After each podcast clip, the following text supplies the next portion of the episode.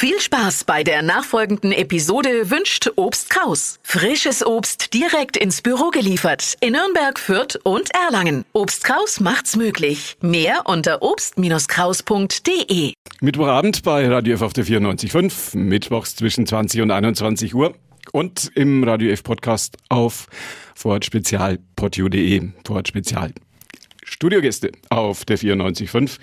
Und heute wird's spannend. Der Nürnberger Staatsintendant Jens Daniel Herzog ist zu uns gekommen. Einen schönen guten Abend. Schön, dass Sie da sind. Einen schönen guten Abend, Herr Mosberger. Sind Sie mit dem Fahrrad da? Fangen wir mal mit, fangen wir mal mit der leichtesten aller Fragen an. Sie äh, sind ja begeisterter Radfahrer, gehören, glaube ich, zusammen mit dem Fürther Oberbürgermeister zu den Menschen, die viel Verantwortung tragen und die nicht mit dem Dienstwagen sich ins Haus fahren lassen.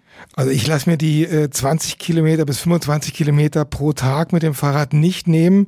Ähm, in diesen, äh, wie, wie, Sie schon sagen, angespannten Zeiten ähm, ist das äh, die Möglichkeit, ein wenig nachzudenken, ein wenig abzuspannen, ähm, kein Handy in der Hand zu haben. Und äh, also habe ich es mir nicht nehmen lassen, heute Abend mit dem Fahrrad zu Ihnen zu kommen. Und haben sicherlich ein bisschen drüber nachgedacht, ob ich mit der Baustelle gleich anfange oder ob wir erst über was anderes reden.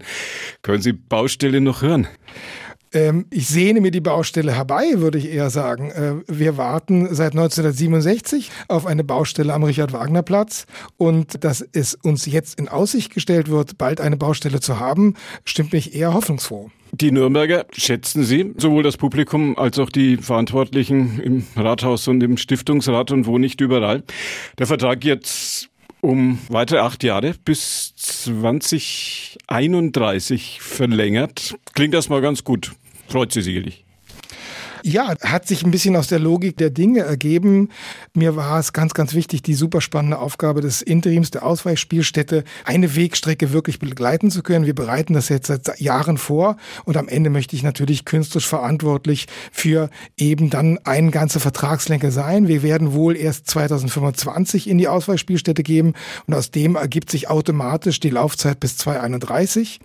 Gleichzeitig ist es ein starkes Bekenntnis meiner Person für die Stadt Nürnberg und die Metropolregion. Es ist auch nicht ganz unwichtig, in diesen Zeiten mit einem gut ausgestatteten Vertrag eben auch ein gewichtiges Wort in dieser Diskussion sprechen zu können, auf das gehört wird. Sie sind ein Mann, der auf den, ich sag's mal ein bisschen pathetisch, auf den Wellen der Kunst sicher ein langes Berufsleben mit großem Erfolg und mit großer Reputation wohlgefühlt hat. Ist das nicht nervig jetzt so? Sanierungsintendant, Brandschutz, Arbeitsschutz, all diese Dinge statt Kreativität, statt Kunst, statt Gesang, statt Musik und Unterhaltung müssen sie durch. Ja, ich war mir schon 2016 eigentlich bewusst, dass das eine äh, sehr große Aufgabe sein wird. Äh, 2016 wurde mir ja auch gesagt, äh, Herr Herzog, äh, zu Ihrem künstlerischen Auftrag, ähm, äh, das Musiktheater, äh, das Schauspiel, äh, das Konzert und das Ballett weiterzubringen, gehört natürlich auch die Vorbereitung einer Ausweichspielstätte, eines Auszugs des Hauses und die Idee, eine Transformation ähm, des Opernhauses, ein Transformationsprozess ähm, einzuleiten, ähm, eines Theaters aus dem 19. Jahrhundert ins 21. Jahrhundert zu führen, der habe ich mich immer gerne gestellt. Insofern gehören alle diese Aufgaben ähm, zu dem Spannendsten, was ich in meinem Berufsleben ähm, haben konnte, nämlich über die konkrete Theaterarbeit hinaus äh, Zukunft zu denken. Und zwar Zukunft für das Theater, für das Kulturleben einer Stadtgesellschaft und die großen Fragen zu beantworten, wie äh, kann denn eine Architektur aussehen, die äh, die Hürden und Hindernisse zwischen Kunst und Gesellschaft einebnet? Andere Intendanten freuen sich, wenn sie eine Oper inszenieren können. Sie können gleich den Bau eines ganzen Opernhauses, einer ganzen Interimsspielstätte mit inszenieren. Genau. genau. Was sagen Sie zur Idee, die in Nürnberg in der Stadtgesellschaft, wie man so schön auch immer wieder dazu sagt, ja auch immer wieder diskutiert wird, aber die in der öffentlichen Diskussion nach Ansicht vieler zu kurz kommt, dass man einfach so gnadenlos ein neues Opernhaus hätte bauen können, so hypermoderne Architektur. München zahlt, die Welt staunt und die Menschen kommen und sagen, wow, das ist Nürnberg ganz toll, ganz neu, ganz super. Also erstmal ist das immer eine verführerische Idee und alle Ideen sind ja sehr willkommen ähm, und vor allem sich mit allen Ideen äh, wirklich produktiv auseinanderzusetzen. Ähm, ich muss jetzt trotzdem kurz die Gegenfrage stellen. Äh, ein tolles neues Opernhaus, äh, über das die Welt staunt. Ähm, an welchem Platz und wo? Ja, irgendwo so. Hauptsache renommiertes Architekturbüro. In München wird es ein gläserner Sarg, wo, glaube ich, künftig Konzerte drin gespielt werden. In also Bilbao gibt das Museen. Genau. Wenn man ein Foto von Bilbao hat, ist da nicht genau. irgendeine alte Kirche drauf, sondern ähm, das Guggenheim. Irgendwo auf der grünen Wiese, ein Riesending. Mhm. Berlin bekommt jetzt, mhm. glaube ich, eine Scheune, die da auch hingestellt wird, wo die Welt jetzt schon drüber spricht. Das ist doch etwas, wo man auch mal sagen könnte, Mensch, das sollte man sich doch mal trauen können. Also ich bin immer ein wirklicher Verfechter, sogar Fan davon, von großen Visionen. Trotzdem wäre es immer schön, wenn man eine Vision auch, ähm, wenn die Aussicht ja, hat. sagen Sie, äh, wenn man das auch bezahlen könnte. Äh, nee, nicht bezahlen könnte, wenn man es äh, wirklich umsetzen kann. Also geht man diesen Vorschlag mal durch, würde das bedeuten, dass der Richard Wagner Platz aufgegeben wird. Ja. Wir sozusagen das Schauspiel, das ja dort weiter bestehen würde, allein stehen lassen und wir zwei große Häuser in der Metropolregion hätten, äh, dann würden wir, das muss man zumindest erstmal in die Diskussion einspeisen, dann hätten wir die Synergien, die in einem Mehrspartenhaus vom Ballett, Musiktheater und Schauspiel und Konzert entstehen, rein flächenmäßig, die würden wir dann aufgeben. Und diese äh, Synergieflächen sind äh, ungefähr 48 Prozent des gesamten Bauvorhabens, das wir haben. Und alle Zahlen, die wir äh, in den nächsten Jahren, ähm, die gespielt werden, werden abhängen davon, welche Flächenbedarfe wir brauchen, um gemäß der Arbeitsstättenverordnung, der Versammlungsstättenverordnung eben genehmigte Arbeitsflächen herzustellen. Äh, wenn diese Idee verfolgt werden hätte, müssen wir doppelt so viele Flächen haben, also auch einen doppelten Preis von was auch immer äh, haben. Darüber hinaus ist es aber immer als ein großes Stadtentwicklungsprojekt gedacht, nämlich im Herzen der Stadt eine Art Kulturareal zu finden zwischen Altstadt und Südstadt. Und dieses Zusammenspiel zwischen äh, Staatstheater, Szene, Südstadt, Altstadt, ein Kulturareal, wo Freizeit, Arbeit und Kultur zusammenkommen, der zentrale Gedanke. Und den so einfach aufzugeben, um für viel Geld einer Vision nachzuhängen, leuchtet mir nicht ganz so ein. Sie haben, glaube ich, Philosophie studiert, wie ich weiß. Ist das die normative Kraft des Faktischen, die Sie gerade auch nochmal aufgezählt haben? Nein, es ist erstmal ein gesunder Realitätssinn. Ähm, auch ein Philosophiestudium sollte ähm, nicht dazu helfen, die Realitäten zu verkennen. Ähm, äh, und natürlich gehören am Ende dazu auch Zahlen. Und im Moment der Weg, den wir gehen, ist eine Vision. Ist eine Vision, nämlich einen Impuls auch zu geben in der Stadt und es ein Projekt der Stadt werden zu lassen und nicht ein Projekt von ein paar Theaterverrückten, die eine bessere Arbeitsbedingung haben wollen. Ähm, dass dort Menschen gerne sind, sich dort aufhalten, äh, dort spielen, tanzen, feiern, essen, trinken äh, und ins Theater gehen. Ich weiß es nicht. Das ist doch eigentlich eine ganz schöne Vision mit Realitätssinn. Was lesen Sie derzeit, wenn Sie, wenn Sie als Mann, der an der Freien Universität in Berlin Philosophie studiert hat, bleibt man diesen Dingen ja ein Leben lang treu, wenn Sie sich jetzt mit Arbeitsschutz und all diesen Dingen beschäftigen müssen? Nur mal nebenbei gefragt. Ja, nach wie vor habe ich äh, eine, eine, Pflichtstunde äh, nachts. Ähm, ich gebe zu, dass dem manchmal da die Augen zugehen. Im Moment ähm, hat sich mein Interesse eher von der äh, philosophischen Lektüre eher hin zur historischen Lektüre äh, verändert. Äh, Im Moment lese ich die Geschichte des 19. Jahrhunderts von Jürgen Osterhammel, äh, sozusagen alles die Dinge, die dort präfiguriert worden sind für das 20. Jahrhundert und für unser äh, Jahrhundert und ein zweites sehr, sehr spannendes äh, Buch und zwar über den Wagnerismus von Alex Ross. Eine sehr spannende Geschichte sozusagen über die Anhänger, Fans Fans und verrückten Ideen, die im Nachfolge von Wagners Gesamtkunstwerk entstanden sind ähm, in den letzten 150 Jahren. Wer ist Ihr Lieblingsphilosoph? Mein Lieblingsphilosoph? Ja, gibt's das? Es ist der Philosoph, der mir die meisten Anstrengungen gekostet hat ähm, und das war Immanuel Kant. Haben Sie wahrscheinlich mit allen Philosophiestudenten der Republik gemeinsam oder weltweit ja. möglicherweise. Ja. Ist plausibilisiertes Nutzerbedarfsprogramm ein Wort aus dem Philosophieseminar? Nein, aber ich kann es besser aussprechen als Sie. ja, äh, das, das, plausibilisierte Nutzerbedarfsprogramm oh. ist ähm, sozusagen die Pflichtlektüre. Ist es ist ein bisschen äh, die Bibel für all die ja. Dinge, die da kommen werden. Es gibt ja sehr, sehr viele Phasen für die Errichtung eines äh, Gebäudes äh, in einer Stadt und dazu gehört erst einmal, dass der Nutzer, und das sind wir, viele mhm. Theaterleute sind die Nutzer, überhaupt erstmal unsere Nutzerbedarfe, also das, was wir brauchen für jeden einzelnen Mitarbeiter und äh, Mitarbeiterinnen und Mitarbeiter, welche Logistik wir in diesem Haus brauchen, unter dem Arbeitsschutzgesetz und Versammlungsstättenverordnung, welche Flächen wir brauchen, um Kunst zu produzieren, wie sich die Logistik, eine ganz einfache Geschichte, in diesem Theater gibt es keine Seitenbühne. Äh, ähm, und, und die Zuwägungen zur Bühne sind sehr, sehr schmal, weil das Theater ursprünglich noch für zweidimensionale Prospekte gebaut worden ist. Äh, seit den 20er Jahren des letzten Jahrhunderts baut man dreidimensionale dreidimensionale Bühnenbilder. Und um diese dreidimensionalen Bühnenbilder in diesen Raum zu bekommen, braucht es sehr, sehr lange Arbeitszeiten, Zerlegungen, Wiederaufbau, Abbau.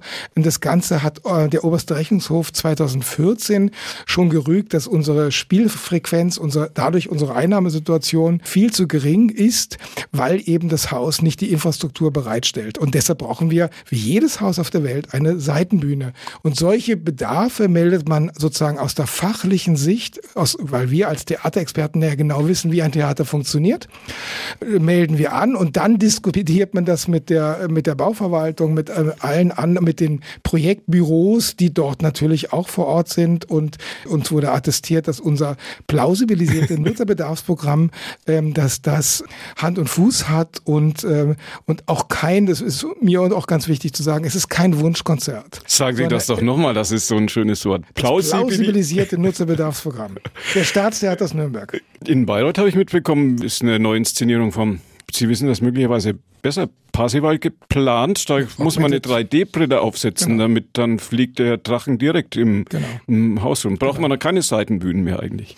In Bayreuth äh, gibt es so bombastisch viele Seitenbühnen und Unterbühnen und eine Obermaschinerie, äh, all das, was wir im Moment schmerzlich ja. vermissen.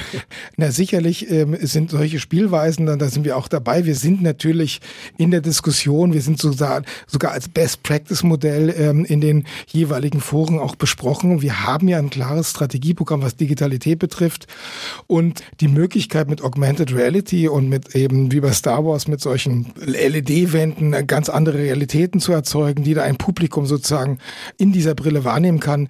Das sind Spielweisen, die eine Zukunft haben, die sicherlich ausprobiert werden äh, müssen, aber im ersten muss man sowas wie eine Basisarbeit machen und äh, äh nicht gleich zum äh, Multiplex-Kino zu werden. Die Menschen in dieser Stadt, die in die Oper gehen, die ins Ballett gehen, werden künftig so wie es aussieht, in die Kongresshalle gehen.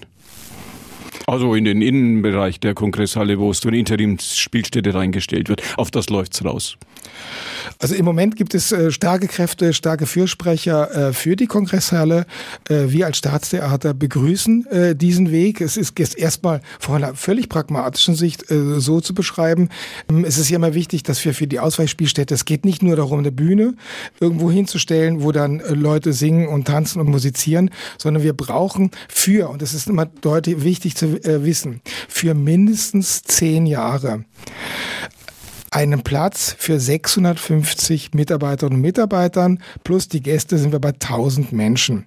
1000 Menschen müssen zehn Jahre irgendwo untergebracht werden und unter, sag ich mal, äh, ähm, unter menschenwürdigen Bedingungen. So. Und wir haben im Moment einen Flächenbedarf fürs Interim angemeldet von 17.000 Quadratmeter. Das ist das, was uns äh, die Verordnung vorgeben. Wir könnten in der Kongresshalle runter auf 14.000 einfach durch die Höhe der Wände und die möglichen Stauraum. Das ist das eine, also es passt wirklich gut. Ähm, und das andere ist natürlich, es ist eine riesige Herausforderung, einen Raum zurückzugewinnen für die Stadtgesellschaft, zu der den Verantwortlichen bisher nicht nichts eingefallen ist, aber auch nicht rasend viel. Und diese Möglichkeit, auch da Impulsgeber zu sein für eine Entwicklung für die Kreativwirtschaft in Nürnberg und für die Entwicklung eines ganzen Stadtteils, äh, ähm, wirklich vis-à-vis -vis entsteht der neue äh, Stadtteil Lichtenreuth mit der TU. Also da ist eine auch wieder eine ganz tolle Impulsgabe für die Stadt da und da würden wir gerne unseren Teil spielen. Darüber hinaus sind natürlich auch Verzahnungen der denkbar äh, mit den Ermöglichungsräumen, also sprich mit den Atelieren für die freie Szene.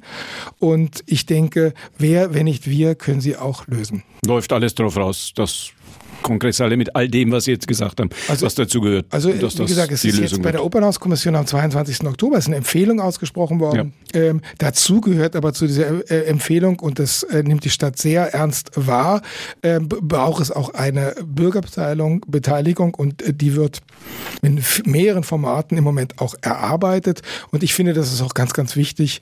Ähm, man kann da nicht einfach mit einem mit einem Handstreich äh, ähm, so auch für die Stadtgeschichte ein wirklich doch entscheidender Moment und auch einen, einen großen Schritt ähm, einfach nur handstreichartig machen, sondern man muss das diskutieren, man muss da die Menschen hören und natürlich auch alle Beteiligten. Und auf diesen Prozess freue ich mich auch sehr. Sind wir heute bei der kleinen Bürgerbeteiligung für die, für die genau. Radio F oder hier im Radio F Studio. Da müssen wir auch noch äh, Konzertsaal sagen. Wie wird das weitergehen? Die äh, Architekten des Konzertsaals haben ja ihre Idee reingespielt, ob es nicht noch wirklich wäre, die Ausweichspielstätte in den Konzertsaal sozusagen zu integrieren mhm. und dann nochmal 15 Jahre zu warten, bis dann eben ein Konzertsaal bespielt werden soll. Äh, so lange würde es dann als Ausweichspielstätte für die Oper da sein. Diese Diskussion gibt es seit 2015, 16. Die ist aber eigentlich vom Tisch als nicht realisierbar, ähm, ist es festgestellt worden. Insofern erübrigt sich, denke ich mal, jede Diskussion. Ich denke, es würde wertvolle Zeit dafür verschwendet werden und Zeit ist das, was wir für die Entscheidung, für das Interim wirklich nicht mehr haben. Wir müssen diese Entscheidung jetzt 2021 bekommen, um 22 zu planen und 23, 24 zu bauen, um 25 auszuziehen. Und es ist, jeder, der das weiß und mit Bauprozessen zu tun hat, eine sehr, sehr knappe Zeit.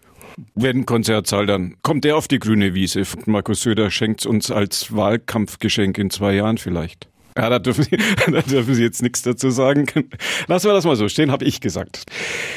Lassen Sie uns ein bisschen über die Kunst reden.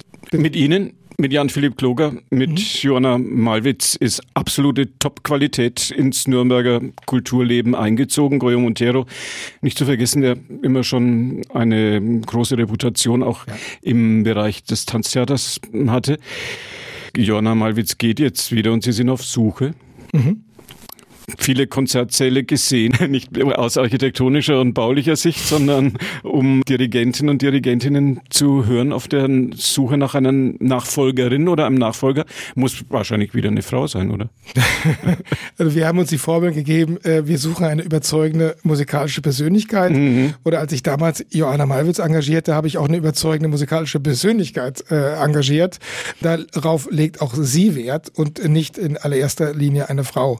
Also wir suchen eine, eine Persönlichkeit, die das Orchester, mich und dann auch das Publikum begeistert.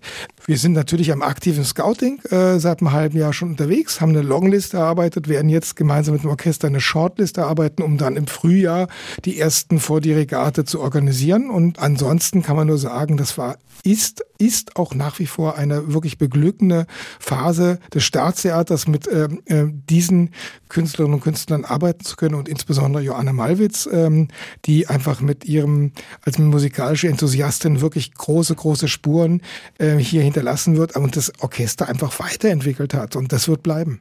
Große Spuren, das gilt auch für Jan-Philipp Kloger. Wie weit wird das Schauspiel jetzt eigentlich unter diesem Bautrarane nicht das mal zu leiden haben. Wenn man in diesen Tagen in Nürnberg ins Theater geht, bekommt man da mehr zu sehen als in der Hauptstadt, sagen viele. Ich persönlich würde mich dem anschließen. Andreas Kriegenburg, der inszeniert, Anne Lenk, die auf der Bühne ist, Jan-Philipp Kloger, der jetzt seine wirklich wundervolle Jelinek-Inszenierung auf die Bühne hier gebracht hat mit einem ganz tollen Ensemble.